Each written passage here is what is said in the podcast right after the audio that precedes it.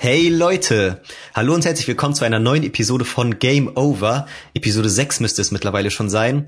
Und ich muss zugeben, ich habe diesmal ein bisschen gestruggelt, ein Spiel zu finden, über das ich mit euch reden kann, weil die Sache ist die, ich zock halt schon sehr viel, aber wirklich wöchentlich ein neues Game ist dann ein bisschen schwierig. Und ähm, natürlich habe ich auch viele Freunde, die ich da immer versuche zu fragen, aber die sind dann vielleicht auch an irgendwelchen Online-Games dran und zocken die über mehrere Monate hinweg Dementsprechend ist das manchmal ein bisschen schwierig, da ein Thema zu finden. Aber ich freue mich sehr, dass ich eins gefunden habe. Ich habe nämlich einen guten Freund von mir gefragt, der jetzt quasi als Gast Nummer vier in die Geschichte vom Game Over Podcast eingehen wird, nämlich Fabian. Herzlich willkommen. Moin. Danke. Freut, mich sehr. dass ich dabei sein kann. Danke, freut mich genauso. Danke, dass du Zeit gefunden hast. Ich habe dich relativ spontan gefragt, gestern Abend erst. Ähm, cool, dass es alles geklappt hat. Aber welches Spiel hast du uns denn mitgebracht? Ich habe mitgebracht Pokémon Mystery Dungeon Retter Team DX. Okay, cool. Heißt doch so, oder? Ja, genau, heißt so. für die Switch erschienen am 18. März 2020. Ähm, für die Leute, die jetzt nicht so mit der Pokémon Mystery Dungeon Serie vertraut sind, ist es nicht genau das gleiche wie die standardmäßigen Pokémon-Spiele, von wegen du bist ein Trainer, versuchst Pokémon-Meister zu werden, baust dir ein Team aus sechs oder noch mehr Pokémon auf und ähm, besiegst dann Arenaleiter und so, sondern ähm, in der Mystery Dungeon Reihe ist das alles ein bisschen anders. Da spielst du nämlich selber ein Pokémon, oder? Ja, genau so ist es. okay, cool. Eigentlich sogar zwei Pokémon, ne? Quasi, genau. Also am Anfang, das ist immer ganz geil gemacht. Am Anfang muss man so ein Quiz durchmachen, also Fragen beantworten und je nachdem, wie man auf die Fragen antwortet, wird halt quasi so generiert, welches Pokémon du bist. Ja, genau. Ich weiß noch, äh, ganz interessant noch, das habe ich ganz vergessen zu erwähnen, das Spiel ist ein Remake quasi. Also damals das Original Pokémon Mystery Dungeon, das erste, was erschienen sind, ist, das war Pokémon Mystery Dungeon Team Blau und Team Rot. Team Rot damals für Game Boy Advance erschienen und Team Blau für Nintendo DS. Ich glaube, das muss so um 2006 rum gewesen sein, 2005, 2006. Und danach kamen noch ein paar Ableger, ähm, Retter Team Zeit, Retter Team Dunkelheit und für den 3DS auch ein bisschen was. Und das ist jetzt der erste Teil für die Switch der Pokémon Mystery Dungeon Reihe und stellt quasi ein Remake der der allerersten Version da. Und da wollte ich dich direkt mal fragen, hast du denn das Original damals gezockt? Das Original habe ich gezockt, also Team Rot, das ist die Gameboy-Variante. Ja. Allerdings ist das, da war ich noch echt jung, also ich glaube neun Jahre alt oder so, das habe ich gar nicht mehr im Kopf, wie das war. Also für mich war es quasi, als würde ich ein neues Spiel spielen. Okay, also konntest du dich nicht mehr an die Story und so erinnern. Nee. Okay. Ähm, ich fand nämlich noch ganz interessant, dass damals musstest du halt wirklich dieses Quiz am Anfang beantworten, ähm, mhm. also die Fragen beantworten und dann warst du auch safe das Pokémon. Und jetzt haben sie es ja noch mal ein bisschen freundlicher gestaltet, dass du das Quiz quasi durchführst, aber danach noch mal ähm, entscheiden kannst, willst du denn wirklich das Pokémon sein oder willst du dich doch umentscheiden? Ja, da bekommst du quasi so einen Vorschlag. Ja, genau. Das finde ich aber auch voll sinnvoll. Ich meine, wenn du jetzt ein bestimmtes Pokémon haben wolltest, musst du immer wieder versuchen, dahin zu kommen, das Richtige zu bekommen. Ja, ich weiß auch noch früher, wenn ich das Spiel mal, also meistens habe ich im ersten Durchlauf das Pokémon genommen, was ich direkt im Quiz bekommen habe, weil ich dachte, ja. okay, das Spiel will, dass ich das bin. Das ist jetzt quasi meine Aura, das muss ich jetzt auch durchziehen mit dem Pokémon. Aber manchmal habe ich dann noch ein weiteres Mal durchgespielt oder so und dann wollte ich ein bestimmtes Pokémon sein, habe ich extra auch immer im Internet geguckt, welche Fragen man wie beantworten muss, um halt ein gewisses Pokémon zu werden, weißt du? Ja, genau, diese Fragebögen. Ja. Äh, Musterlösungen. Ja, aber wie war das denn jetzt bei dir? Also welches Pokémon bist du durchs Quiz geworden und bist du es auch äh, geblieben oder hast du gewechselt? Nee, nee, ich, ich bleib tatsächlich auch bei dem, was ich bekomme. Okay. Ich habe jetzt Flamly genommen. Okay, krass. Oh, guck mal, schon wieder ein Monat her. Ich weiß gar nicht mehr, wer mein Partner ist. Echt? ich kann es ja mal anmachen, so. Ja, kannst ja nebenbei mal starten. Kann ich gleich vielleicht ein bisschen mehr erzählen. Okay. Ansonsten so. erzähle ich noch ein bisschen was. Ähm, wie gesagt, es ist kein Spiel der Pokémon-Hauptreihe, sondern quasi so eine eigene Kategorie. Du spielst ein Pokémon und hast nochmal einen Pokémon-Partner. In diesem Teil ist das storymäßig tatsächlich so, dass du ein Mensch bist, der dann plötzlich als Pokémon aufwacht und du weißt nicht ganz, also ich glaube, du weißt nur noch, wie du heißt und mhm. sonst kannst du dich an gar nichts mehr erinnern und du weißt nicht, warum du jetzt ein Pokémon bist.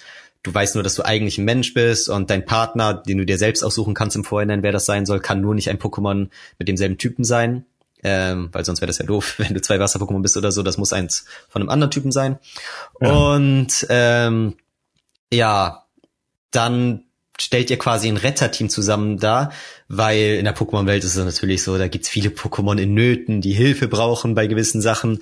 Und ihr habt halt Lust, diesen Pokémon zu helfen und baut dann so ein Retterteam auf, in dem ihr Aufträge aufnimmt und dann ist da beispielsweise ein Raupi, was sein Bruder sucht, sein Bruder Saftkorn oder so, ich weiß nicht mehr, warum das war, oder ob das überhaupt die Geschichte innerhalb der Story ist. Ja, am Anfang der Story geht das so los, ne? Also, nee, da war die Mutter Smetbo und die wollte das Raupi finden. Äh, Baby Raupi irgendwie aus der Kluft retten und ja genau und dann hilfst du den halt und merkst ja. halt okay das macht richtig Bock anderen Pokémon zu helfen richtig geil und ja. ähm, ja wie gesagt dann das ist ganz geil in dem Spiel gibt's so eine Art Poststation oder so in denen Pilipa arbeiten. Ähm, das sind halt so Pelikane und die bringen dir dann auch jeden Tag die Post. Und da gibt's dann auch so ein schwarzes Brett an denen halt Aufträge hängen und dann kannst du die einsammeln und damit quasi deine ähm, Quests annehmen. Und dann geht's halt in die verschiedenen Dungeons. Und das müsst ihr euch ungefähr so vorstellen, das ist wie eine Art riesiges Schach, also nicht unbedingt Schachbrett, aber es ist halt so rastermäßig. Und die Dungeons sind zufallsgeneriert. Und dann ist es gleichzeitig aber noch turn-based. Das heißt, jedes Mal, wenn ihr in einem Dungeon einen Schritt geht oder eine Attacke einsetzt oder sonst einen Move macht, können auch ähm, alle anderen Pokémon auf dieser Ebene einen Move ja. machen. Ähm, ja, und dann ist hängt halt auch viel von der Bewegung ab oder von der Position, wie ihr steht. Das heißt, es gibt zum Beispiel Attacken wie Rasierblatt oder so, die gehen zwei, drei Felder nach vorne. Ähm, das heißt, ihr könnt schon aus der Ferne euren Gegner attackieren, wenn er zwei, drei Felder vor euch steht mit Rasierblatt, während er vielleicht gar nichts machen kann, weil er ist zu weit weg und seine Attacken treffen alle nur Pokémon um ihn herum. Ähm, und dann kann man da diesbezüglich halt sehr taktisch arbeiten. Ist schwierig, das zu erklären, wenn man jetzt wirklich nur die Pokémon-Hauptteile kennt. Ähm, Hast du da noch eine Idee, wie man das besser beschreiben könnte? Ja, ich finde, das ist schon ganz gut auf den Punkt gebracht, ne? Okay. Du gehst einfach durch äh, zufällig generierte Dungeons, eben rundenbasiert oder so. Ich finde, das ist das Wichtigste. Genau. Und dann gibt's halt viele verschiedene Ebenen und dann siehst du halt schon im Auftrag, okay, auf Ebene 6 ähm, ist das Ziel, was ihr erfüllen müsst, da ist das Item, was ihr finden müsst oder das Pokémon, was ihr retten müsst und so weiter. Und ja, der Dungeon an sich besteht dann vielleicht aus acht Ebenen in auf Ebene 6 ist das Ziel und dann müsst ihr halt bis dahin spielen. Ihr könnt auch mehrere Aufträge annehmen und dann macht ihr halt innerhalb eines Dungeons vielleicht fünf Aufträge, wenn ihr krass seid, weil alle ja, Aufträge genau. in diesem Dungeon stattfinden. Wenn ihr mehr Aufträge erledigt, desto mehr Belohnungen. Genau. Und dann spitzt sich die Story natürlich auch noch krass zu im Laufe des Spiels. Also ihr merkt, also dass ihr eigentlich ein Mensch seid, spielt halt eine große Rolle und wird im Laufe des Spiels immer weiter erforscht und ähm, ja, und ihr bildet halt auch eine krasse Beziehung zu eurem Partner auf, weil das so eine richtig tolle Freundschaft ist, die sich da entwickelt. Und ja, ich weiß noch, also ich habe das neue Spiel jetzt selber nicht gespielt, deswegen kann ich das gar nicht so krass beurteilen, aber Ach ich kenne halt das Original, ja. Ich kenne halt das Original und ich habe auch so ein bisschen in Videos reingeguckt, deswegen bin ich mir ziemlich sicher, dass es sehr ähnlich geblieben ist. Ähm, ja, aber es gibt schon ziemlich viele Unterschiede so. Ja, kannst du ja gleich ähm, drauf eingehen. Hast du jetzt mal geguckt, was dein Partner war? Ähm, ich wollte das eigentlich machen. Ich habe festgestellt, ich habe in einem Dungeon gespeichert. Und hast deinen Partner nicht dabei oder was? Nee. Ehrenlos. Aber das finde ich auch cool. Man kann halt ab einem gewissen Zeitpunkt ähm, sein Team wechseln, dass man auch ohne das, was man anfangs gewesen ist oder seinen Partner durch den Dungeon rennt, ja. ein komplett neues Team bauen. Das ist aber erst, glaube ich, nach Abschluss der Story, oder? Ganz genau weiß ich nicht. Aber ich glaube, man brauchte nur für gewisse Story-Missionen sein Hauptteam. Ja, okay, das kann sein, da bin ich mir nicht sicher. Ähm, da habe ich nämlich noch mal eine Frage. Also du hast es gerade schon so angedeutet, man bleibt nicht immer nur zu zweit, man kann sein Team quasi vergrößern. Nämlich, wenn du ähm, Gegner in den Dungeons besiegst, kann es halt sein, dass die so denken, okay, nice, ihr seid so ein cooles Retterteam, ich hab Bock, euch beizutreten. Das ist aber so ein bisschen zufallsgeneriert, stimmt das? Ja, also, aber was heißt Zufall, ne? Es gibt halt in den Dungeons äh, die freilaufenden Pokémon, die man normalerweise besiegt. Ja. Und wenn man diese Pokémon besiegt hat, haben sie eine gewisse Chance, sich die anzuschließen. Ähm, und dann können sie mit dir durch einen Dungeon rennen. Hast du dann den Dungeon überlebt und kommst raus? Nein, andersrum. Haben die Pokémon dann das Abenteuer überlebt und kommen mit aus dem Dungeon raus, dann kannst du sie mit ins Team aufnehmen und auf weitere Abenteuer mitnehmen. Ah, ja. Und um gewisse Pokémon zu rekrutieren, muss man dann auch ähm, Partnerareale kaufen. Zum Beispiel sowas wie ein Tauros oder so, ein Stier, ähm, ist in der Savanne zu Hause. Also die müsste man dafür gekauft haben. Ach ja, genau, das passiert bei Knuddeluff, oder? Ja. Genau. Ja, es gibt wie gesagt auch quasi in der Hub-World, bevor man in die Dungeons geht, ähm, da gibt's halt ein eigenes Quartier und da gibt's auch so einen Marktplatz und da gibt's halt ganz viele verschiedene Pokémon, die dir halt eine gewisse Dienstleistung anbieten. Knuddeluff zum Beispiel bietet dir halt diese Areale an, in denen neue Pokémon dann ähm, hausen können, die ihr dann ab dem Zeitpunkt an rekrutieren könnt. Wie gesagt, ja. eben Fabian mit dem Beispiel Tauros in der Savanne. Da müsst ihr halt die Savanne kaufen. Ähm, das passiert einfach mit ganz, mit der ganz normalen Währung, oder? Pokédollar oder was das da ist. Ja, genau. Okay. Das ist gar nicht so einfach, das sich alles zusammen zu farmen anfangs. Äh, also da muss man schon gut überlegen. Ja, ne? So von wegen, mhm. okay, ich glaube, sieht man denn auch schon im Vorhinein, bevor man ein Areal kauft, was da ja, für Pokémon sehen, leben können? Da zu Hause ist. Okay, cool. Ja. Und dann denkst du halt, ich okay, glaub, das ich hab, war damals auch nicht so. Ja, ich kann sein, dass das eine Neuerung ist. Da bin ich mir auch nicht sicher. Ansonsten, was gibt's noch auf dem Marktplatz? Also ähm, Kangama-Lager, glaube ich. Ja, da kannst du deine Items lagern, denn wenn man im Dungeon stirbt, ähm, dann gehen die Items verloren und auch das Geld. Also man kann sowohl ähm, Items als auch Geld da lagern. Da verliert man immer alle Items oder nur eine zufällige Anzahl an Items? weiß ich gar nicht hm. mehr. Also Geld auf jeden Fall alles. Items weiß ich jetzt okay, auch nicht. Okay, krass, krass. Okay, und, aber Geld lagert man nicht bei Kangama, sondern das war nochmal woanders, ne? Ja, bei der Nobilikat Bank. Ja. Ja, das finde ich halt schon zum Beispiel so cool, das ist halt so liebevoll gemacht, weißt du? Von wegen, okay, es gibt eine Nobilikat Bank, es gibt das Kangama-Lager, es sind, ähm, so jeweils mit Pokémon, die halt ganz gut dazu passen, von wegen ja. Nobilikat wegen dieser Goldminze auf dem Kopf und Kangama wegen dem Beutel und so. Das finde ich schon ganz süß. Ja, genau, oder das Makuhita Dojo. Ja, genau.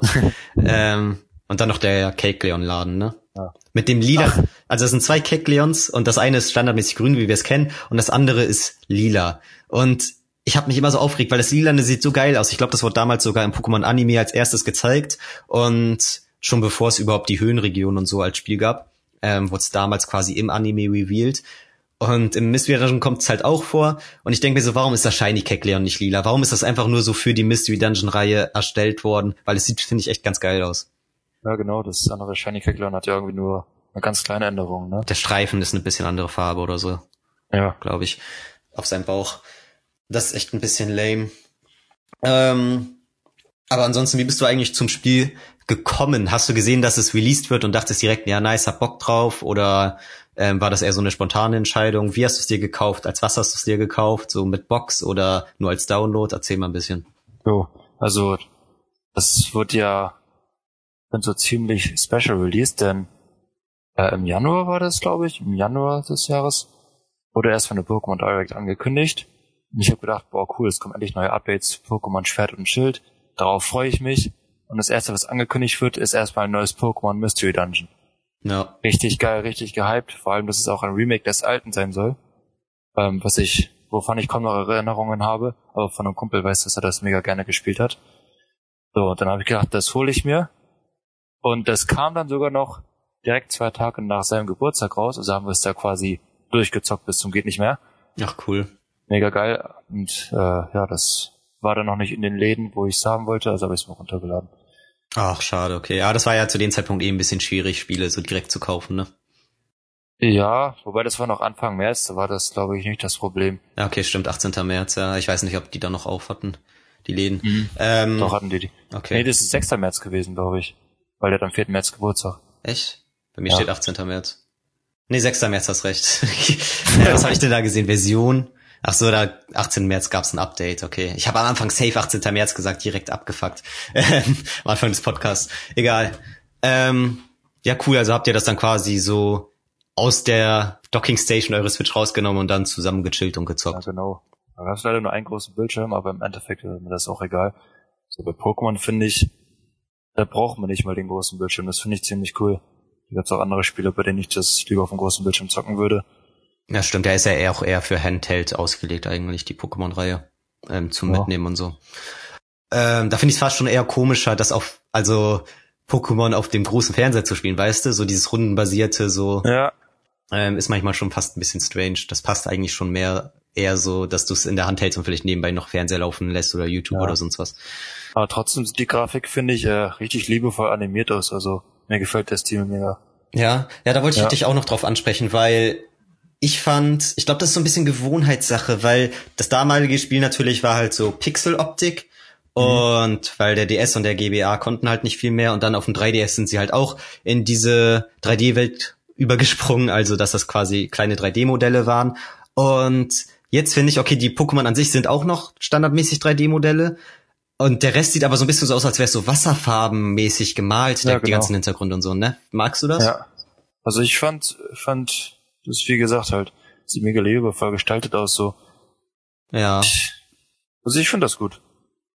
Okay, krass. Also so wie ich das rausfallen kann, ist das wohl nicht so dein Geschmack, ne? Es ging irgendwie in ich habe es halt jetzt nicht selber gespielt, deswegen kann ich nicht so beurteilen, aber auf den ersten Blick dachte ich halt teilweise so, okay, aber ich, die Switch kann schon mehr. Es wirkt, es sieht jetzt nicht grafisch mega schön aus. Es ist, denke ich, einfach so ein so der logische Sprung von DS auf Switch, wie man es grafikmäßig hätte upgraden können. Und ich finde es auch ganz cool, dass sie mit diesen wasserfarbenen Hintergrund, Hintergründen halt da so ein bisschen eigenen Twist reingebracht haben. Ähm, das gefällt mir. Aber zum Beispiel, ich habe irgendwo auf Social Media so ein Video gesehen. Es gibt ja auch so ein Bösewicht-Team, glaube ich, und dazu gehört Rettan. Ja. Und Rettan, das sieht halt so, keine Ahnung, das ist ja eine Schlange und die bewegt sich ja eigentlich so wellenmäßig oder so schlangenmäßig, dass die ganze Zeit so ja, links, rechts, links, rechts und die ist da so ultra eckig. Also so, die besteht irgendwie nur aus ganz wenig Polygonen. Und da denke ich halt schon so, okay, die hätte man, das hätte man schon ein bisschen schöner gestalten können vielleicht. Aber die Grafik ist stimmig und funktioniert und sollte auch so klein und süß sein.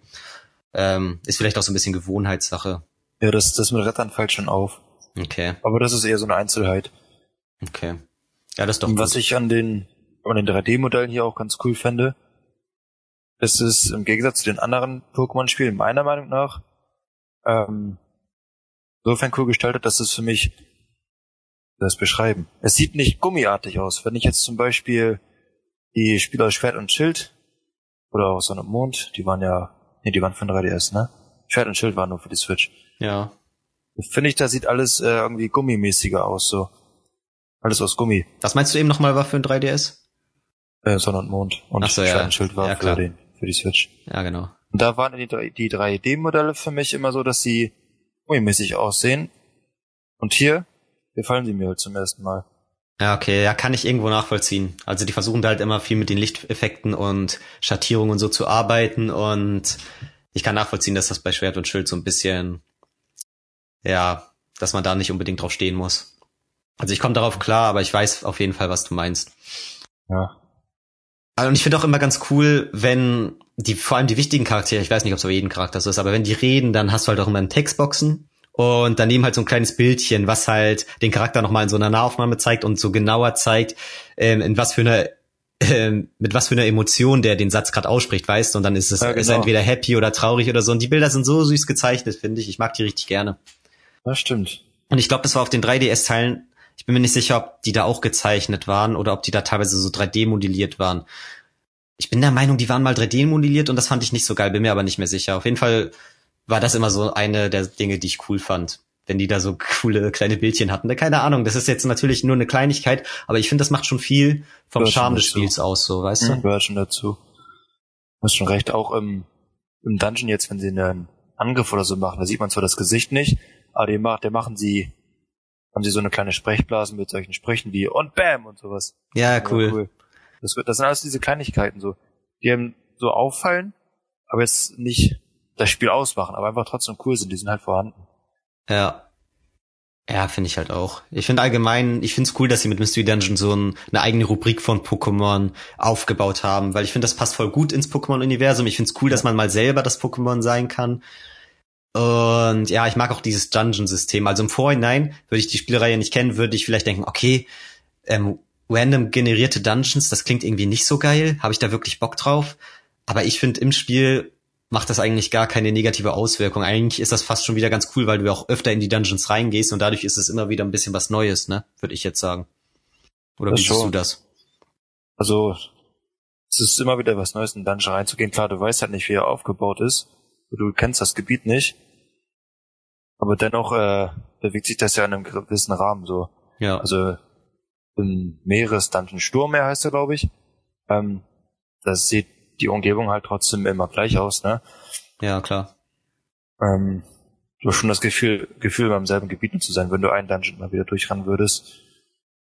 Ja, das Ähm, kann ich nachvollziehen, das stimmt. Dennoch sind die Dungeons, ich glaube, die sind alle unterschiedlich gestaltet vom Aussehen. Dass man schon das Gefühl hat, ich bin jetzt in der Höhle, wo Kristalle überall aus jeder Ecke rausragen. Oder ich bin gerade auf dem Vulkan unterwegs. Ja. Also da ist das designtech designtechnisch auch viel Liebe reingeflossen, würde ich sagen. Ja. Es hätte wirklich sein können, dass jeder Dungeon nur gleich aussieht, aber das ist halt überhaupt nicht der Fall. So, und natürlich sind da auch die Pokémon unterschiedlich, die da auftauchen. Das macht dann natürlich auch viel aus. Ja, ist es nicht sogar so, teilweise in manchen Dungeons gibt's dann quasi so Wasserfelder oder Lavafelder und über Wasserfelder können nur Wasser-Pokémon laufen oder Ja, Flug-Pokémon und über Lavafelder halt auch nur Feuer-Pokémon oder Genau, Fliegen. wenn du da mit irgendeinem Flug-Pokémon rüberfliegst, verbrennt sich das direkt. Echt? Ach, okay, cool. Weiß ich, ist es hier auch so? Ich glaube schon. Aber es ist schwierig, das mit den anderen Teilen, von den anderen Teilen zu trennen. Hast du denn bis jetzt jedes Mystery Dungeon gespielt? Ähm, ich habe drei verschiedene Teile gespielt, wenn ich jetzt das erste Rot nicht mitzähle, weil ich das kaum in in Erinnerung habe. Aber den letzten Teil, Super Mystery Dungeon Ja. und die Mystery Dungeon 2, also Retter Team Dunkelheit ist das, glaube ich. Das habe ich auch gespielt und das mit Abstand auch am meisten. Okay. Ja. ja, das finden auch viele am besten, muss ich sagen. Ja? Ja, das hat für viele so die geilste Story und das coolste Postgame und so. Für eine lange Story.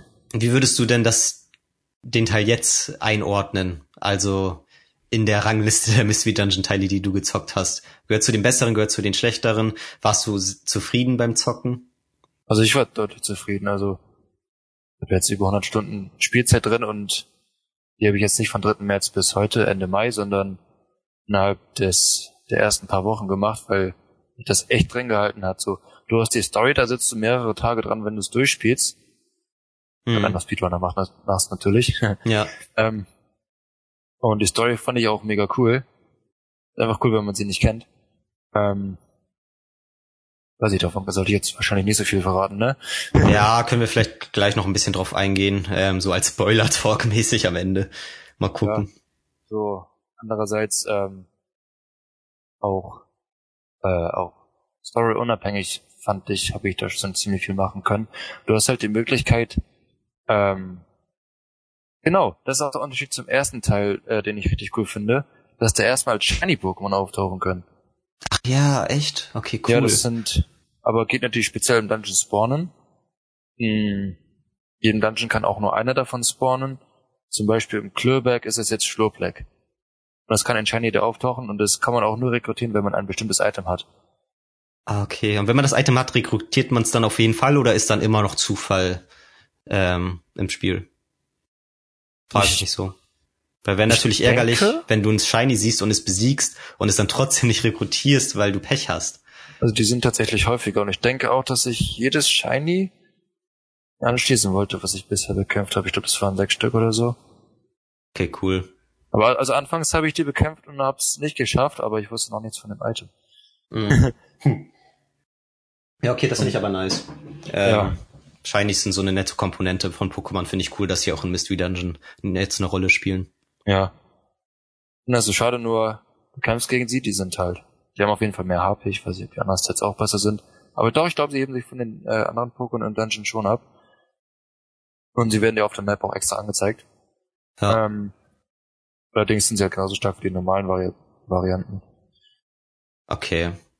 Also, Ja. die sind halt einfach cooler wie immer, weil sie eine andere Farbe haben, größtenteils. Ja. Also ich fand die auch richtig fordernd, als ich äh, im Story-Durchlauf gegen eins zum Beispiel kämpfen musste. Ich weiß noch, da war ich, äh, was war denn das für ein Dungeon? Ich weiß nicht. Der, der Lavados Dungeon oder so, Fireberg, genau. Mhm. Da war so ein Azumarill drin und das hat mich mega fertig gemacht, als ich Logok war. Ich habe meine ganzen Belebersamen daran verbraten und hatte keine mehr für den Fight am Ende. Ja. Aber da war ich nicht Logok, da war ich noch Flamby. und die habe ich mir alle an diesem verdammten Azumarill verbraucht. Ach krass, okay. Also ein gelbes Azumarill war es dann. Nee, nee, die sind nicht safe shiny. Ach so, okay, okay.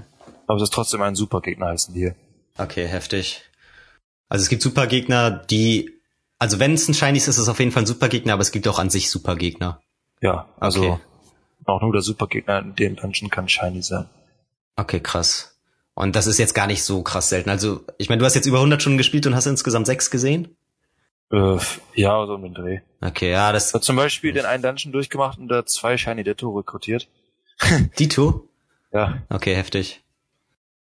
Aber in dem Spiel kann man nicht züchten oder so, ne? Ich glaube nicht. Nee. Okay. Also mit den Shiny Pokémon kannst du halt auch noch anfangen, dass du sie dann eben levelst, ne? Ja, klar. Ja, man kann ja auch natürlich, ist hier der Sammelfaktor auch so ein bisschen im Spiel. Also, ich, hast du denn versucht, alle äh, Pokémon zu rekrutieren, die gehen, oder war das nicht so dein Ziel? Auch doch, Sammelfaktor ist schon dabei und vor allem die legendären Pokémon wollte ich rekrutieren. Ähm, die anderen habe ich auch alle angenommen, sofern ich sie noch nicht hatte. Aber ich habe mich da nicht auf die Suche gemacht, um extra was Spezielles zu rekrutieren. Außer Stalos. Stalos musste ich haben. Ja, Lieblings-Pokémon. Ähm, cool. also ja, die zu rekrutieren, da kann man schon seine Zeit dran verfressen. Das ist schon ganz cool. Vor allem auch die legendären Pokémon, die dann am Ende ihres Dungeons auf dich warten und im Bossfight. Aber es ist jetzt nicht so Pokédex-mäßig, dass man das Verlangen hat, seinen Dex zu füllen, indem man alle möglichen Par Partner überhaupt freischaltet, oder? Also wer schon Bock hat, seinen Pokédex zu füllen, ich denke, für den wäre es für Dungeon auch was. Okay, aber da gibt's jetzt keine, oder gibt's da denn so eine Art Menüpunkt, wo man gucken kann, okay, da sind noch Fragezeichen, da müsste ich noch ein Pokémon freischalten können und ähm, ja, also quasi, dass man überhaupt so eine Übersichtsrangliste hat oder gibt's das gar nicht so? Ja, wenn du deine, oh, die heißt nicht mehr Partnerareale, die heißt Retterteam-Camps. Wenn du in die Retterteam-Camps gehst, dann siehst du erstmal eine ganze Liste Mhm. von deinen äh, Camps, aber du kannst auch die Liste ändern zu den Pokémon. Okay, cool. Und die kannst du dann sortieren, auch nach Nummer. Okay, Zum Beispiel, ich habe das jetzt bei mir gemacht. Das erste ist Nummer 7 Shiggy, danach schon Nummer 13 Hornleo. Also da fehlt mir zum Beispiel noch einiges zwischen. Ach Aber krass, ich könnte okay. jetzt nicht einfach schauen, okay, ich habe Nummer 10 nicht. Das äh, wird wahrscheinlich Rocky sein. Ähm, das finde ich da und da. Ja, alles klar. Okay. Ne? Ja, das finde ich schon mal ganz cool.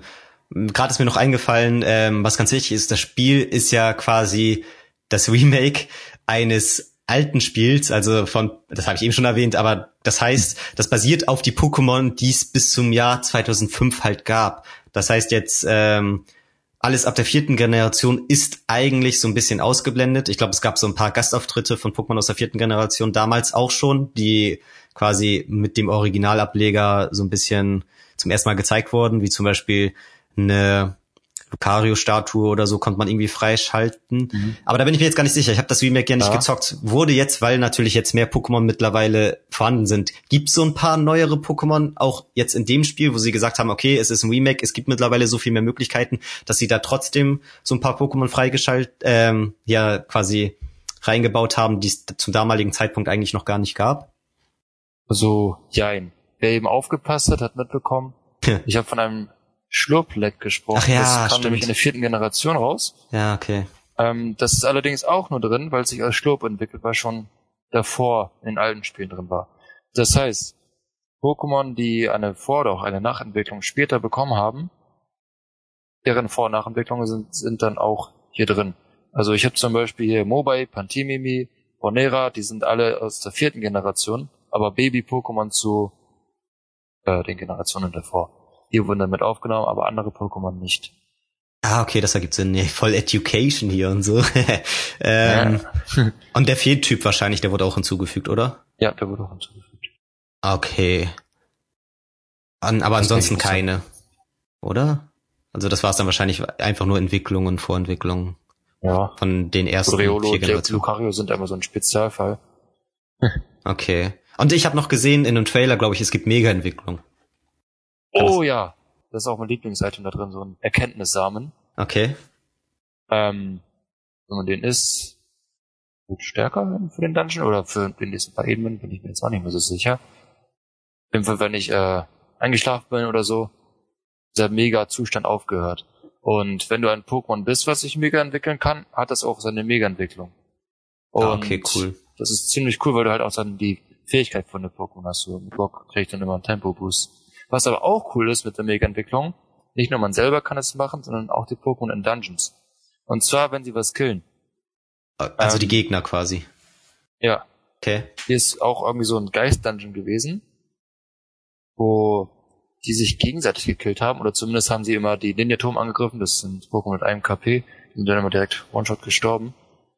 Dann haben die auch diese, die Erkenntnis erhalten, heißt es. Ja. Und wenn das ein Pokémon war, das sich mega entwickeln konnte, hat sich das dann auch mega entwickelt. Ah, okay, cool. Das heißt, das kann dann auch nochmal so ein bisschen Würze in die Kämpfe bringen, wenn das der Gegner halt auch mal hat. Ja. Also an sich passiert's halt auch nur, wenn sie wirklich einen Takedown halt haben, ne? Okay, okay. Und was vielleicht zum Beispiel nicht. Aber das finde ich schon zum Beispiel cool, weil Mega-Entwicklung waren ja so ein Ding in X und Y hinzugefügt. Da ein großes Ding gewesen, allgemein halt in der sechsten Generation an Pokémon-Spielen. Und danach ja so ein bisschen in Vergessenheit geraten. Also in Sonne und Mond gab sie noch, aber man musste die irgendwie mal so komisch übertragen und eigentlich wurde dann nicht mehr so großen Wert drauf gelegt. Und ja, in Schwert und Schild gibt's sie ja eigentlich gar nicht mehr, glaube ich. Bin, bin mir gerade gar nicht sicher. Ich glaube, sie gibt's nicht mehr und ja, ich find's cool, dass hier in Mystery Dungeon trotzdem noch mal so ein bisschen darauf eingegangen wird, weil ich das eigentlich so ein geiles Feature fand und ich es schade finde, dass das in den neuen Pokémon-Spielen gar nicht mehr so thematisiert wird. Wie ja, das stimmt. Das? Äh, also da, da, sind halt schon viele Neuheiten drin, die ich auch so cool finde, nicht nur die Mega-Entwicklung, ne? Ja. Ähm, auch, du kannst zum Beispiel, oder du solltest, die mhm. Attacken leveln, also wenn du immer wieder Ruckzuck-Keep einsetzt, kriegt der Move äh, mit der Zeit mehr AP, also man kann den öfter einsetzen, bevor er leer ist. Und ähm, sie werden auch stärker. Das ist auch zum Beispiel eine Neuerung. Ich glaube, die haben sie vom vorherigen äh, Mystery Dungeon Teil übernommen. Da gab es das auch schon? Kann ich mich gar nicht mehr dran erinnern, den habe ich auch gespielt. Weiß ich, ich habe es einmal durchgespielt halt. War nicht mein Favorite. ähm, auf jeden Fall, das ist halt auch hier drin. Du kannst deine AP mit erhöhen. Oder das was sie auch noch zum Beispiel geändert haben, ist, wie die Statuswerte der Pokémon entstehen. Also, jetzt hast du halt viel mehr die Möglichkeit, oder du solltest die Pokémon, die du mitnimmst, mit, äh, ich sage mit Steroiden vollstopfen, ja. Items wie Protein oder Regenbogengummis oder sowas füttern, damit sich ihre Statuswerte verbessern. Ansonsten sind die echt nicht gut, wenn man das nicht macht. Okay. So, also, ich habe hier zum Beispiel einen Raykaza mit auf Level 70, nur 100 KP, was eigentlich ziemlich wenig ist. Ja. Würde, wenn ich das mitnehmen will, sollte ich das auf jeden Fall auch verstärken. Ähm, ansonsten werden die Pokémon alle ziemlich einheitlich. Okay. Oder was man auch verändert hat, ist die, die Pokémon sich entwickeln. Ähm, dann gibt nach wie vor einen Ort, an dem man die Pokémon entwickeln kann, wenn die das gewisse Level erreicht haben. Und manche Pokémon brauchen oder brauchten sonst immer Spezial-Items. Zum Beispiel, wenn ich einen Evoli zum Flammare entwickeln will, brauchte ich einen Feuerstein. Mhm. Und davon gab es ziemlich viele Entwicklungs-Items und jetzt wurden die ähm, abgelöst von Entwicklungsgeoden. Also, wenn ich zum Beispiel, jetzt vergessen wir ein Special hier, will ich jetzt meinen äh, Perl entwickeln, bräuchte ich mehrere Entwicklungsgeoden, um das Vieh zu entwickeln zu einer seiner Nachentwicklungen. Ähm, wie viel bräuchtest du?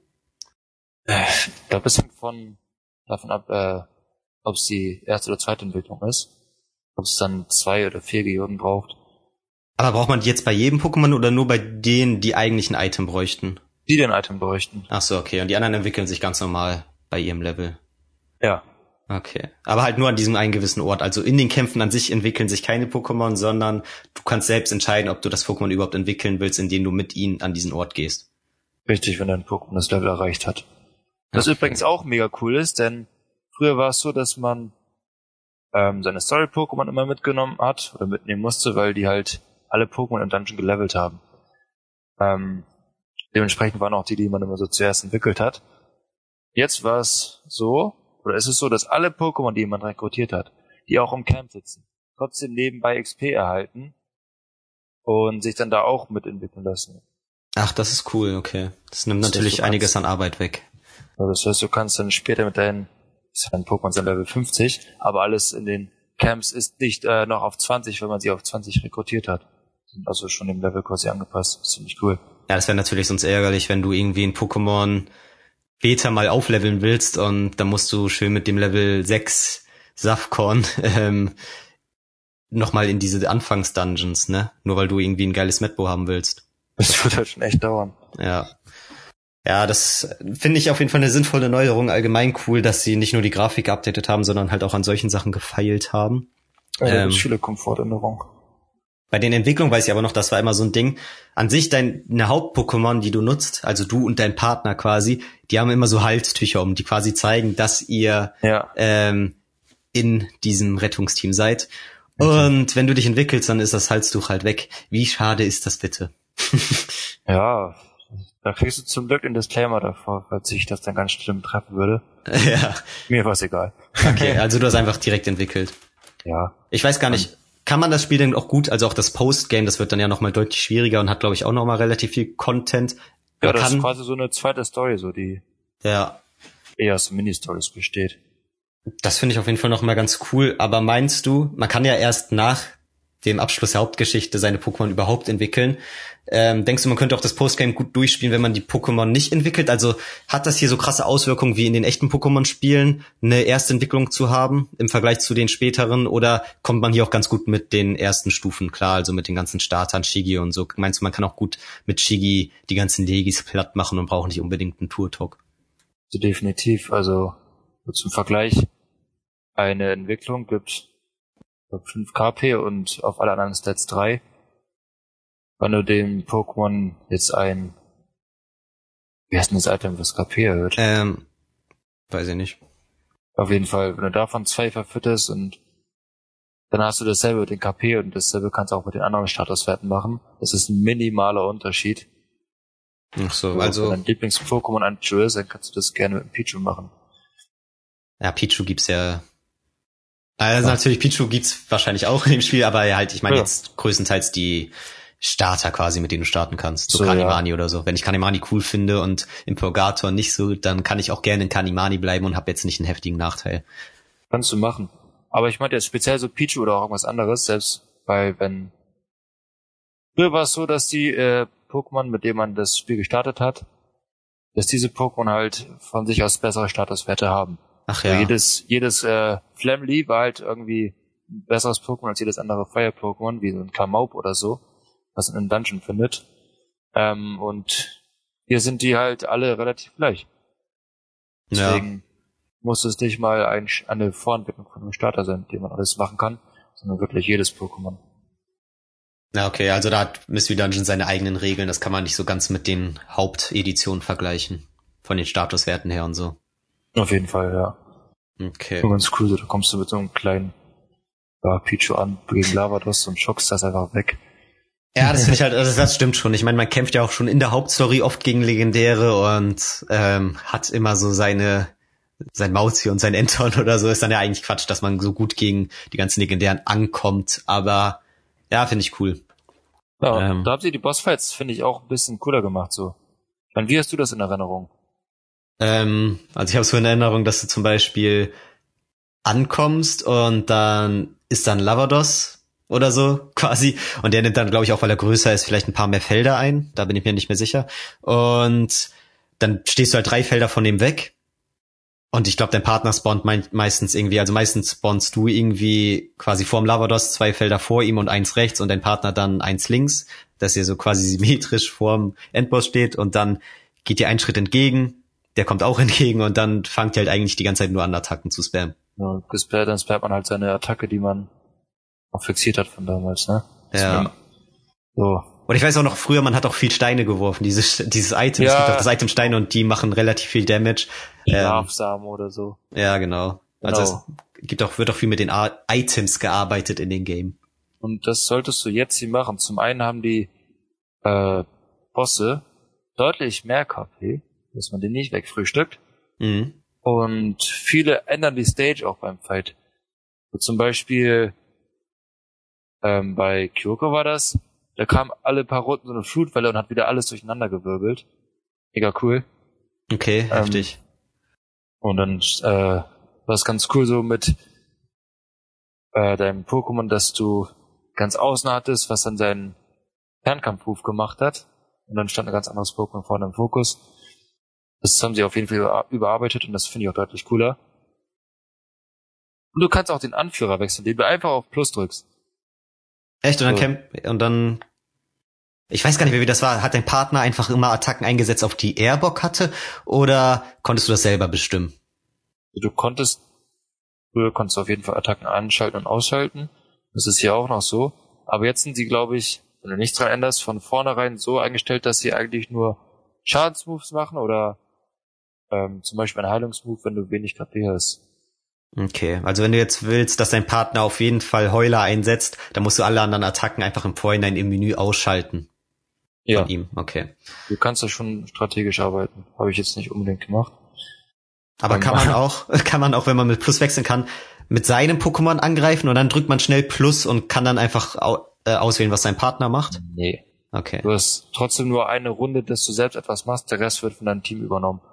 Okay. Aber die verhalten sich schon intelligent anscheinend. Ja, das ist auf jeden Fall eine Steigerung von. Okay. Aber das klingt ja auf jeden Fall cool mit den unterschiedlichen Terrains quasi, ähm, wenn irgendwie der Endboss irgendeinen krassen Move macht oder so. Ja. Das ist halt auch eher so Gimmick, ne? Das ist nicht krass weltbewegend, ne? Aber es ist einfach cooler.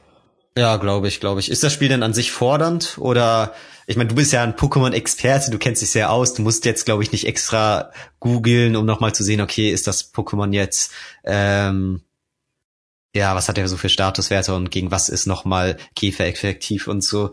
Würdest du sagen, das Spiel war fordernd für dich? Bist du ein paar Mal Game Over gegangen oder war es so, dass du das Gefühl hast, okay, eigentlich ist das für Fünfjährige konzipiert? Nee, also du kannst es dir leicht machen mit, mit den Dungeons, wenn du auf Autoplay drückst, dass die, dass dein Cutter-Team der automatisch durchläuft und immer stoppt. Stoppt, sobald es äh, einen Gegner findet, auch automatisch die Treppen anvisiert. Ja. Ähm, kannst du dein Spiel sich selbst spielen lassen, wenn du darauf Bock hast dennoch äh, bis halt diese, da sind vor allem dann die Bossfights für dich die vorderen, vorderen, fordernderen. ja. Deutsch. Äh, wenn du damit ein Problem hast. Ähm, ja, die sind auf jeden Fall fordernder. Ich weiß doch, dass ich bei Lava das am Anfang richtig Probleme hatte. Ähm, und auch mehrmals im Laufe der Story, weil ich in dieses Marguerita Dojo gegangen bin. Da kannst du ziemlich effektiv dein Level steigern. Und das ist eigentlich auch notwendig, weil ich erinnere mich, als ich im bei Casa Dungeon angekommen bin, der geht über 30 Ebenen oder so. Ähm, ja, da bin ich auf den ersten drei Ebenen immer gestorben, da war ich deutlich unterlevelt. Ja, okay. Also man muss auch ein bisschen grinden. Man kann jetzt nicht komplett einfach nur Story durchziehen. Muss man schon, aber das Grinden ist trotzdem ganz cool. Das ist etwas anders als durch Dungeons laufen. Und zwar ist es das Makuita Dojo, da kann man nur mit Tickets teilnehmen. Intensivticket, Intensivticket S und A und so. Okay. Ähm, und dann kämpfst du zwischen 50 und 60 Sekunden auf einer Dungeon-Ebene, auf der mit der Zeit immer mehr Pokémon spawnen. Ähm, da solltest du so schnell wie möglich die Pokémon besiegen, die geben nämlich deutlich mehr XP. Dann äh, kriegst du die XP alle nach dem Dungeon oder nach der Dungeon-Ebene, wenn diese Minute halt abgelaufen ist. Ähm, anfangs habe ich ja teilweise zwei Level-Ups von einer Stufe bekommen. Ziemlich cool. Okay, heftig. Dann ist das ja, glaube ich, auch nochmal anders als im Original damals. Also ich habe zumindest nicht mehr so in Erinnerung. Das klingt nochmal ja. wie so ein anderes Konzept. Es ist die Hauptlevelquelle so. Okay, also wahrscheinlich auch je stärker du bist, desto mehr Pokémon kannst du dann ja auch schnell besiegen und desto mehr neue spawnen. Also ist dann wahrscheinlich so ein bisschen exponentielles Level steigen. So stelle ich es mir vor. Tickets ab so. Okay. Ja, das hängt doch von deinem Pokémon ab, ne? Solltest du in einem Dungeon, also in den Dungeons sind ja schmale Gänge und Räume. Werden, sind halt durch die Gänge verbunden. Und wenn in einem Raum da fünf Pokémon sind, ist es cool, wenn du halt ein Pokémon hast, was mit Erdbeben alle treffen würde. Also. Ja, okay. Also das so, ist schon die Attacken, mit denen du alles abfangen könntest. So Attacken wie Erdbeben stelle ich mir halt auch mega krass vor in dem Game, weil es halt, wie gesagt, in äh, dieser Rasteroptik fungiert und das heißt, es kann sein, dass irgendwie acht Pokémon um dich rum sind und wenn Erdbeben halt ähm, alle 20 Ebenen um dich rum halt beansprucht und wenn du es einsetzt, triffst du halt alle innerhalb dieser Felder, ähm, ja, dann kannst du halt schon richtig viele Gegner killen auf einmal, ne? Ja. Schon heftig. Ja, die spawnen irgendwie, ich weiß nicht, alle fünf Sekunden oder so kommt neues, wahrscheinlich auch weniger als alle fünf Sekunden. Ähm, okay. Und du bist halt so, okay, Training geht los. Schnell durch. Welcher Weg ist der kürzeste? Attacke Spam, Attacke Spam, Attacke Spam. Okay, cool. Ja, das klingt doch mal wie so eine nette Option. Das finde ich nice. Ja. Das war irgendwann schön, weil man damit schneller levelt und Pokémon hochziehen kann, die auf Level 10 sind, weil man gerade in einem Anfangsdungeon rekrutiert hat, da man endlich das Camp dafür gekauft hat. Ähm, ja, dann kannst du damit schneller hochziehen. Ja, nice. Ja, ich glaube auch. Ich habe die Spiele auch so in Erinnerung, dass die immer wieder gut ein Motivation geben, weiter zu zocken und dass man Lust hat, okay, jetzt habe ich Bock, den Dungeon zu machen und ah, oh, da ist das geile Pokémon, das habe ich Bock zu rekrutieren, dafür muss ich mir aber erstmal äh, sein Areal kaufen und dann grind ich noch mal ein bisschen im Dojo und so. Also da, es klingt schon so, als gäbe es da immer was zu tun. Das finde ich immer wichtig in einem Game. Ich schon, ich habe nicht umsonst über 100 Stunden Spielzeit da drin. Ja, ja, das stimmt, das ist nicht schlecht. Ich glaube, so viel habe ich nur in Animal Crossing bis jetzt auf der Switch. Ja. Was man, da ja, auch- ja, was man da ja auch noch machen kann, ist ähm, verschiedenen, nennen Sie mal Challenge Dungeons, ja, die wirklich 99 Stufen lang gehen, wenn man die Herausforderung sucht. Ähm, und dann auch spezielle äh, Einschränkungen haben. Zum Beispiel, ich glaube, der härteste ist, dass dein Level am Anfang für den Dungeon dann nur auf 5 zurückgesetzt wird, dass du alleine reingehst, dass du keine Items mitnehmen kannst und quasi alles in dem Dungeon aufbauen musst. Und das sind schon verschiedene coole Sachen. ja, okay, das gab's damals glaube ich auch. Hm? Das weiß, das weiß ich noch, habe ich im Internet von gelesen, habe ich glaube ich selber nie probiert, weil ich immer dachte, das ist mir zu hardcore. Ich auch nicht, das war mir, war mir auch zu hardcore. Okay, krass. Und, aber da gibt's dann bestimmt auch so eine richtig krasse Belohnung, wenn du bei Stufe 99 angekommen bist, oder? Dann Ja. irgendwie Mew oder sowas, keine Ahnung. Ich Tatsächlich gibt es ein Pokémon, was man so kriegt oder so zwei, glaube ich. Okay. In Rheinwald, da gibt's da so ein mythisches Pokémon, ich glaube, da würdest du auch drauf kommen. Ja, das kann gut ich in mir einen vorstellen. passt. Ja. Ja. Spoiler. Nein, Spaß. ähm, nee, ja, finde ich auf jeden richtig Fall cool. geilen Special Dungeon gibt's hier auch noch. Jetzt bin ich Ähm, gespannt. Ja. Und zwar der Dungeon von Deoxys. Ähm, Oha. weiß ich noch, da habe ich bei meinem Kumpel hab ich noch ein bisschen äh, Mystery Dungeon gespielt. Der saß gerade eigentlich am PC. Ja. Und der dann so, ja, mach mal auf dem großen Bildschirm, ich will zugucken. Und dann so, okay, ich gehe in die Meteoritenhöhle, da ist Deoxys. Und dann habe ich schon mal gesehen, Moment, da steht Rettung nicht möglich. Das habe ich bisher auch noch nicht gesehen. Und Pokémon treten nicht bei, ja gut. So, und in dem Dungeon sind dann nur Deoxys aufgetaucht. Alter. Und das äh, eine teleportiert zum Beispiel immer hin und her. Und man muss das gewisse Deoxys finden. Das hat ja verschiedene Formen. Ein schnelleres, ein richtig tankiges, ein richtig damage machendes und noch ein normales. Ja. ähm, und das muss man quasi besiegen, damit die Treppe überhaupt freigeschaltet wird. Oha, und wie Also- viele Stufen hat die eben? Hat, Die hat nur 20, aber ich habe da über eine Stunde, Stunde dran gesessen. Und ich muss sagen, wir hatten uns so totgelacht, weil das aber mega witzig war. Dann war ich da am Ende irgendwie von sechs Deoxys umgeben und ich hatte mein riesiges Stalos, was mit Eisenschweif tatsächlich drei Pokémon äh, vor sich getroffen hat, weil das ein großes Pokémon ist. ja. Ähm, das war früher auch nicht so. Früher war es so, du hast ein großes Pokémon, dann nimmt es viel Platz in deinem Team weg, naja, kannst du jetzt nicht mitnehmen. So, jetzt triffst du einfach mehrere damit, ist schon ziemlich cool. Dann sind die AP wieder leer gegangen, das war mega witzig. Okay, Einfach ein cooler Dungeon. Okay, ja. Ja, sowas finde ich cool. Da bieten sie auf jeden Fall nochmal auch fordernde Challenges am Ende, wo du richtig schön Zeit rein investieren kannst, wenn du darauf Lust hast. War schon, ich habe das echt nicht gedacht, dass, äh, dass das so ist. Trotzdem muss ich sagen, dass, äh, dass man solche Sachen zum Beispiel, oder es gibt bestimmt noch mega viel andere Konzepte, die man für andere Dungeons übernehmen konnte, dass man ruhig viel äh, solche Sachen in die Dungeons einbauen könnte, da sehe ich noch Potenzial. Also du meinst auch schon in die Dungeons vorm ähm, Postgame, also quasi in der Story schon? Ja, also sonst sind der einzige Unterschied bei den Story Dungeons ist, äh, ist das Hm. Ist, dass äh, die Ebenenanzahl unterschiedlich ist und dass bei den meisten Dungeons kannst du die Karte, kannst du also alles überblicken und manche sind nicht überblickbar. Das heißt, dass du in Gängen nur zwei Felder vor dir sehen kannst. So. So. Und ja klar, die Kulisse und so ändert sich, wenn die wieder auftauchen so. Aber die Regeln des Dungeons, sind immer dieselben. Davon wünsche ich mir irgendwie noch mehr. Okay. Ja, das dachten die wahrscheinlich so, okay, das sowas überlassen wir dann den Hardcore-Gamern, die auch nach der Story noch Bock haben, weiter zu zocken. Und vorher hat- hatten sie wahrscheinlich Angst, dass das zu abschreckend ist für die kleinen Kinder, die es auch durchspielen wollen oder so. Keine Ahnung. könnte ich mir Fand vorstellen. schon so. Aber, Aber gerade die sind da, glaube ich, am ehrgeizigsten. ja, stimmt, das unterschätzt man manchmal, da hast du recht. Ich meine, wir selber haben ja auch damals die Games durchgezockt im Grundschulalter, wo man heutzutage denkt, oha, das finde ich jetzt he- selbst heutzutage noch schwierig. Also ich habe immer Pokémon da viel gespielt und immer wieder neu gestartet, weil ich nicht wusste, wie man speichert oder dass man überhaupt speichern kann, ja. Heftig. Ja, ich habe auch damals Games durchgezockt, da konnte ich noch gar nicht lesen. Und da brauchte man, eigentlich musste man dafür lesen, weil es funktioniert nur so. Das war schon komisch. Ja. Ähm, ansonsten eine Sache, die ich dich noch fragen wollte. Du hast ja die ganze Zeit mit einem Kumpel gezockt und Mystery Dungeon hat ja auch die Funktion, dass wenn du in einem Dungeon besiegt wirst, dass du dann immer noch so fragen kannst von wegen, okay, ein Kumpel soll mir bitte helfen, dann schickst du irgendwie quasi so einen Brief raus und dann kann der halt auf diesen Brief eingehen und dir in dem Dungeon zur Hilfe kommen. Nur so eine Rettungsmission. Hast du das dann manchmal benutzt? Ähm, Habe ich das benutzt? Nee, hier habe ich es nicht benutzt.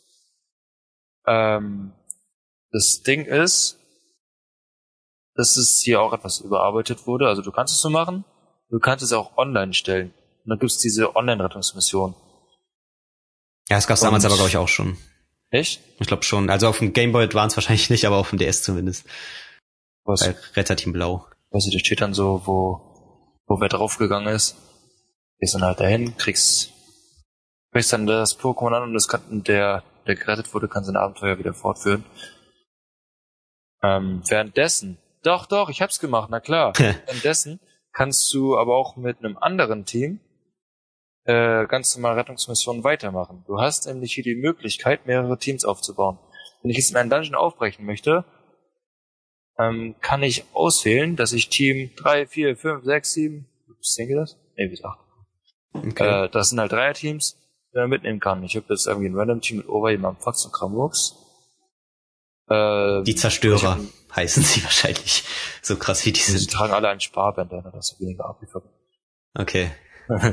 Oder ich habe ein Team mit Sonnen-Pokémon, äh, Pokémon, die mit Sonne harmonieren und Pokémon, die mit Regen harmonieren, wegen Ordern und Kyoko, die dann instant das Wetter ändern. Ah ja.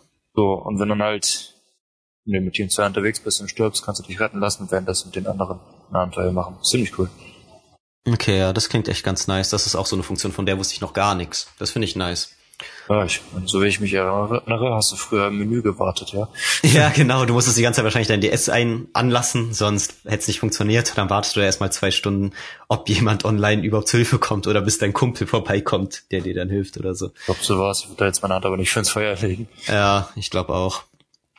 Ansonsten wüsste ich gar nicht mehr, was man noch viel mehr so zum Game erzählen kann. Ich fand auf jeden Fall das Original damals ganz geil und mag allgemein die Reihe sehr gerne. Hab mir das Spiel jetzt nicht geholt, weil ich weiß auch nicht. Nochmal, ich meine, das hat, glaube ich, 60 Euro gekostet. Ich weiß nicht, wie viel du ausgegeben hast. Ich hab zusätzlich gekauft. Ja, das fand ich dann doch ein bisschen viel für so ein Remake. Ich finde, da könnte Nintendo auch mal ein bisschen sozialer sein und so ein Spiel mal für 40 Euro anbieten.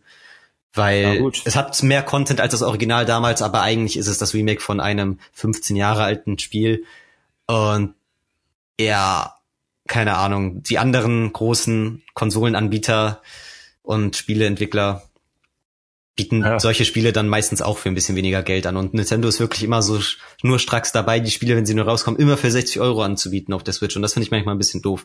Also ich finde wirklich, das Spiel hätte 50 bis 40 kosten können. Und ich wette, wenn das älter wird, wird das auch noch an einem Rabatt im äh, E-Shop ankommen.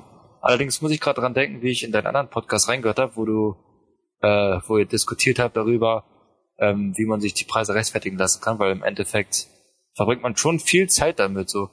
Ja, also ich klar, habe jetzt, das stimmt. sagen wir mal, ich habe für zwei Stunden Spielen den Euro bezahlt ungefähr. ja, Für Spiele, die ich gekauft habe und nach fünf Stunden nicht mehr angefasst habe. ja, das kann ich auch nachvollziehen. Aber mir geht's auch eher so ein bisschen um diesen Entwicklungsaufwand vom Game. Und da gab's halt nicht so viel, weil Mhm. sie haben sich auf den beruht, was es damals schon gab.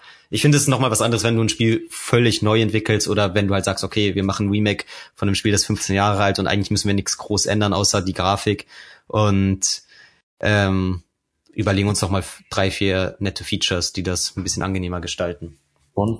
Das ist ein deutlicher Unterschied, wenn du jetzt das, das erste Teil, äh, den ersten Teil siehst, was hiermit vergleichst, so.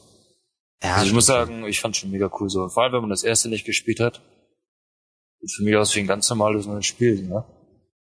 Ja, das kann, das klingt doch gut. Ich meine, ich habe es auch nicht gespielt. Ich will jetzt auch nicht die ganze Zeit eine Meinung mir bilden, ohne es wirklich beurteilen zu können. Ähm, aber ist doch auf jeden Fall sehr schön, dass du zufrieden bist und dass dir ja, das richtig gefallen hat. Vielleicht hole ich mir auch irgendwann mal. Oder ich hoffe auch, an sich finde ich es ja cool, dass sie die Reihe jetzt quasi wiederbelebt haben auf der Switch. Ich hoffe, dass vielleicht mal ein ganz neuer Teil kommt oder dass sie halt den damaligen zweiten Teil nochmal remaken. Also Retter Team Zeit und Dunkelheit oder Himmel, der danach mhm. auch nochmal kam. Das würde ich auch richtig cool finden, weil ich finde, das bietet auch nochmal richtig viel Potenzial. Ja, stimmt. Und ansonsten, hast du noch irgendwas zum Gameplay? Ansonsten würde ich noch eine kleine Spoilerwarnung aussprechen und dann ein bisschen auf die Story eingehen. Ähm, so ein bisschen zum Ende hin, außer du hast jetzt noch was Gameplay-mäßiges, was du ansprechen wollen würdest. Ich denke, da haben wir alles Wichtige gesagt. Ich denke auch. Spoilern rübergehen. Also klare Kaufempfehlung von dir als Pokémon-Fan. Ja. Nice. Ansonsten, eine Kleinigkeit habe ich noch. Ist das hier wie im normalen Teil? Also es gibt Spezialangriff und physischen Angriff und Spezialverteidigung, physische Verteidigung und dass gewisse Angriffe halt auch speziell oder physisch sind. Ist das in dem Spiel ja, auch so? Das ist hier auch so. Das. Aber eigentlich ist das auch relativ egal. Die meisten Pokémon haben da ausgeglichene Stats, also wirklich 80 Angriff, 80 Spezialangriff. Okay. Es gibt dann eher einzelne, die einen anderen Statwert haben. Oder du sagst, ähm, Calcium ist das, genau. Benutzt man Calcium, um äh, meinen Logok viel Spezialangriff dazu zu geben und gebe man Proteine und gebe es mein Machomai, dass es ganz viel Angriff kriegt. So, dann hm. packe ich meine physischen Angriffe aufs Machomai und die speziellen Angriffe auf Logok.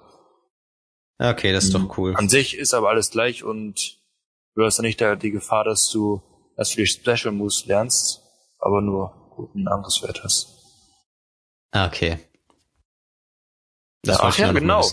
ähm, hier gibt's auch, das war damals glaube ich auch nicht so, dass du jetzt die Möglichkeit hast, ähm, jederzeit deine Attacken zu lernen, die du damals besessen hast. Doch, das konntest du. Ähm, aber was du nicht konntest, ist, dass du jetzt spezielle Tutor-Moves, das sind glaube ich die, die in den Hauptspielen immer als Tutor-Moves äh, angeboten werden, dass du die hier auch lernen kannst. Davon gibt's mega viele und äh, das ist bei diesem Schluppuck-Link laden. Da kannst du einfach auf Attacken erlernen gehen. Ähm, das ist okay. Machomai. Was kann Machomai so lernen? Das ist eine Liste. Donnerschlag, Feuerschlag, Eishieb, Kraftkoloss und noch vieles mehr. Okay, heftig. Und da sind auch neue Attacken integriert. Next Strike oder so, ich glaube, das kam, ja, noch die Generation raus oder so. Hast du aber auch äh, Geld. Also nicht echt Geld, sondern Geld. ja, nice. Pokémon DLC und so. Ja. Nee, finde ich nice. Okay, cool. Das habe ich auch gar nicht bedacht, dass ja jetzt auch neue Attacken erschienen sind. Ähm, ja. In den 15 Jahren, die sie wahrscheinlich mit einem gebaut haben.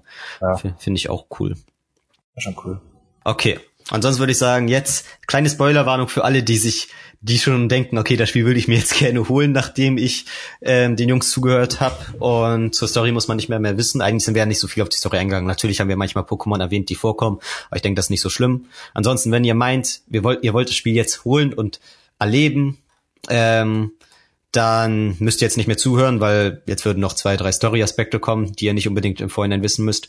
Und alle anderen bleiben dran, weil, ja, vielleicht interessiert es euch ja noch. Also, eine Sache, die ich ansprechen wollte, Fabian. Ja. Wie hast du so das Ende der Story erlebt? Weil das ist mir irgendwie so krass im Gedächtnis geblieben. Ich glaube, Mystery Dungeon Team Blau halt damals war eins der ersten Spiele, bei denen ich als Kind geweint habe. weil, weil ich fand das so krass. Am Ende, du bist ja eigentlich ein Mensch und ich glaube irgendwie, ja, rettet irgendwie die Welt, weil ich glaube, dadurch, dass du ein Mensch bist und in der Pokémon-Welt gelandet bist, bringst du irgendwie so ein Ungleichgewicht in die Pokémon-Welt und dadurch ähm, entstehen irgendwie Naturkatastrophen und so. Kann das sein? Genau, das war in dem Teil. In diesem Teil ist es jetzt so, dass du ähm, dir zur Mission gemacht hast, die Welt zu retten aber davon erstmal nichts mehr wusstest und kurz vor dem letzten Abenteuer erfahren hast, dass du dann äh, die Welt verlassen wirst, wenn du es geschafft hast. Okay, also ähm, haben die das geändert? Ähm, ich weiß nicht, ob es beim äh, und Team Blau. Obwohl, ja, okay, vielleicht war. war das auch so ähnlich, ja, weiß ich nicht mehr. äh, auf jeden Fall, äh, nach wie vor ist da so ein Gefühl im Bauch, wo du denkst, boah, Alter, echt krass, Mann. Ja, auf jeden Fall. Dein Partner ist halt auch so ultra traurig. Ja. Ähm, wenn du dann quasi davonziehst, weil du wieder zurück in die Menschenwelt kommst und du selber sagst dann halt auch so, nein, ich mag die hier alle so gerne, ich mag meinen Retterteam-Partner so gerne und ich möchte hier bleiben, ich möchte ein Pokémon bleiben und so und dann kommst du wieder zurück und alle sind happy. Ja, Wann war das schön? Ja. Ich habe das als Kind gespielt und gedacht, wie, das war's jetzt? Ist das Spiel vorbei? War richtig traurig. Auch die ganzen traurigen Szenen äh, mit dem Partner und allen in der Stadt. Boah. Ja. Ein, echt ein Gefühlskick, ja.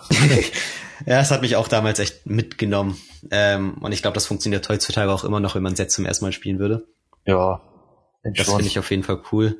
Ansonsten gab's noch so Story-Elemente. Ich fand's halt auch cool, dass relativ früh Legendäre ins Spiel integriert wurden. Also dass du, äh, also dein erster Endboss ist ja quasi Pazaeron, glaube ich. Und ich glaube, danach kommt schon Groudon, kann das sein? Oder Zapdos? Nee, Zapdos ich glaub, ist der der erste. Lava, das Zapdos und alles. Ja, okay, kann ich sein.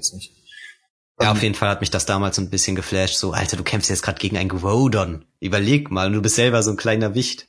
Ist auch so. das? Da, waren ja auch ähm, in dem Spiel eins von den Retterteams, die in der Story auch als die heftigsten dargestellt wurden.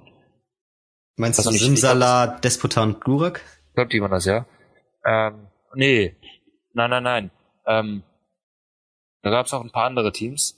Okay. Ähm, zum Beispiel ist hier das Team aus Octillery, ähm, Turtok und Geowatz, also Team Klammer, ich glaube, die waren, dass die da reingegangen sind, weil sie den Typenvorteil hatten und dann sagten, boah, das ist ein Monster. ja, stimmt. Aber kann jetzt sein, dass ich das auch mit anderen Dungeons vermische. Ja, doch, kann sein. Ich habe jetzt erinnere ich mich auch an irgendwie so eine Richtung. Da wird schon so die Stimmung aufgebaut. Boah, Alter. Das ist einfach ein fucking mächtiges Pokémon, was da drin ist. Ja. Und das sieht auch so aus. Und, als Kind bist du von sowas halt auch noch geflashter als heutzutage. Ja. Und wo wir jetzt bei den Spoilern sind, ähm, die Bosskämpfe haben auch teilweise mehrere Phasen. Wie zum Beispiel Groudon äh, entwickelt sich dann zu Proto-Groudon und wird dementsprechend auch nochmal krasser. Heftig, okay. Ähm, ja, mehrere Sachen in Richtung Mega Mewtwo zum Beispiel.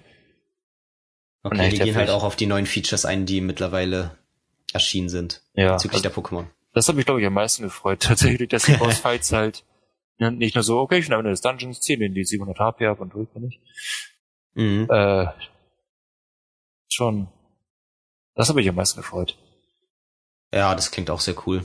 Ähm, ich weiß auch noch, ich weiß gar nicht, ob es mir im Spiel selbst aufgefallen ist oder ob ich das nur in irgendwelchen Meme-Posts gesehen habe. Aber ich glaube, es gibt so einen Dialog. Allgemein sind die Dialoge halt auch sehr liebevoll geschrieben und so. Und meint nicht Dick da irgendwann mal, dass ihn die Füße kitzeln oder irgendwas mit seinen Füßen. Ah. Und seitdem weiß man erst, dass Dick da anscheinend Füße hat, weil vorher wusste man das ja nicht. Ja, genau. Hä? Du hast Füße? Ja, genau.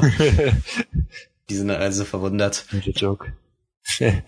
Sch- ist schon süß gemacht, ja. Ansonsten an viel mehr Story-Elemente kann ich mich gar nicht mehr erinnern. Ich weiß noch, irgendwann checken halt auch die anderen Pokémon, glaube ich, so von wegen, okay, irgendwas ist mit dir komisch und die wollen dich dann vertreiben oder so und dann musst du mit deinem Partner fliehen von der Mhm. eigentlichen Hub-World und bist dann so durch die Dungeons unterwegs ähm, und fliehen vor den anderen, mit denen du eigentlich vorher noch befreundet warst. Das war damals so richtig intensiv für mich. So, ich dachte, scheiße, jetzt sind, bin ich einfach nicht mehr da, wo ich sonst immer geschlafen habe. Jetzt werde ich ähm, in die Ferne getrieben und so und bin einfach mit meinem Partner auf der Flucht und durch Dungeon, von Dungeon zu Dungeon. Das war damals auch heftig. So Ja, genau, da kam das, das Gengar irgendwie und hat Gerüchte verbreitet. Ach so, ja, Und am stimmt. Ende waren dann alle gegen dich. Und ihr wart dann die Aussätzigen, habt das Dorf verlassen. Oder ihr seid sogar vor denen geflüchtet, weil ihr bis zum nächsten Morgen Zeit hattet. Ähm, und dann seid ihr durch die ganzen Dungeons durchgerannt, äh, wo dann am Ende, nee, zuerst könnt ihr, glaube ich, wählen. Es gibt einmal Dungeon 1 und Dungeon 2. Ähm, und man musste sich für den richtigen entscheiden, um dann zu dem richtigen Dungeon, äh, zum nächsten Dungeon zu kommen. Und da ist man dann halt auch zum Beispiel den, den, deren Vögeln begegnet, so. Ja, stimmt, stimmt. Ja. Das ist schon Ja, cool so. Das ist das auch ist ja relativ früh in der Story halt, dass das so losgeht. Echt ganz Das cool, stimmt. dass das sich nicht so schleppt. Ja, finde ich auch. Und dass du halt auch nicht die ganze Zeit das durchziehst von wegen, okay, Aufträge ähm, also Pelipa-Aufträge aufnehmen und dann Dungeon und durchziehen und so, sondern du hast halt immer deine Story-Elemente ins Spiel, die da echt Abwechslung reinbringen. Dann hast du auch mal wieder deine zwei, drei Tage, wo du einfach nur Missionen absolvierst, so Standard-Quests halt. Und dann geht's halt wieder weiter mit der Story und dann kannst du auch entscheiden, okay, mache ich entweder Mission weiter oder gehe ich auf die Story ein. Und dann gibt's halt mhm. auch solche Elemente wie von uns eben beschrieben, wo du gar nicht mehr in dieser standardmäßigen ähm, Hubworld bist, in der du dich rumbewegst und Aufträge aufnimmst und auf den Markt gehst oder so, sondern wo du wirklich komplett auf der Flucht bist und ähm, ja. viele Dungeons hintereinander bestreitest. Äh, das ist halt auch für die Abwechslung echt wichtig und fand ich damals heftig. Das ist halt echt so. Vor allem so, du kannst du trotzdem äh, Millionen von Aufträgen machen und deinen Retterrang immer weiter steigern. So. Ja, welchen hast du jetzt? Weißt du das? So den Superrang. Ich denke auch, dass der ziemlich weit oben ist, der Superrang. Ähm, bis zum nächsten Rang steht hier sind es 8280. Äh, okay. Und mit der Zeit, je mehr Ränge du aufsteigst, desto mehr Statuen hast du da auch rumstehen. Hier wird vier Statuen. Lucario, Pantimimi, Mobai und Snibuna. Also ich glaube, ich war relativ weit oben. Okay. Warum hatte ich dann auch keine Lust mehr, das weiterzumachen. Denn die Missionen waren dann doch relativ eintönig nach einer kurzen Zeit. Nach 100 Stunden ist dann auch mal die Luft raus, ne? ja, aber irgendwie jetzt so nach dem Talk habe ich schon wieder Bock, das äh, neu zu starten. So. Ja, okay, heftig. Ja, genau das wollen wir hier ja auch erreichen. Ähm, ah. So ein bisschen Lust aufs Spiel machen. Selbst bei denen, die selber am Talk teilnehmen. Das finde ich nice. Ja, ich habe auch ein bisschen Lust bekommen, das zu holen. Mache ich wahrscheinlich erstmal nicht, aber wenn es wirklich mal ein bisschen billiger ist, hätte ich da mal Lust drauf, weil an sich mag ich die Reihe sehr gerne. Ich wollte sagen, ähm, ich könnte es hier gerne ausleihen, aber ich habe es runtergeladen und nicht als Karte. ja, das genau, deswegen darf man Sachen nicht ausleihen, Mann. Ich bin auch so komplett der Verfechter von wegen, du musst die Games in Real Life dir holen. Weil dann kannst du sie ausleihen, dann hast du sie in der Sammlung, du kannst sie rein theoretisch irgendwann wieder verkaufen. Ich feier Downloads nicht so. Ich auch nicht so, aber wir waren da beim Kumpel zum Geburtstag und so. Wir haben es nicht bekommen im Shop, laden wir es uns halt runter. Ja, kann ich auch noch vollziehen. Im Endeffekt habe ich es jetzt immer dabei, wenn ich meine Switch dabei habe, die ich zwar nicht immer dabei habe, aber wenn es dann der Fall wäre. Ja, das ist auch cool. Hat auch seine Vorteile, ja. stimme ich auf jeden Fall zu. Entwickelt sich ja auch alles so ein bisschen in die Richtung. Ähm, mhm. Immer mehr zum Download und so. Naja, ist ein Thema für eine andere Folge. Ansonsten freue ich mich sehr, dass du mit dabei warst. Ähm, ja, hat Spaß gemacht.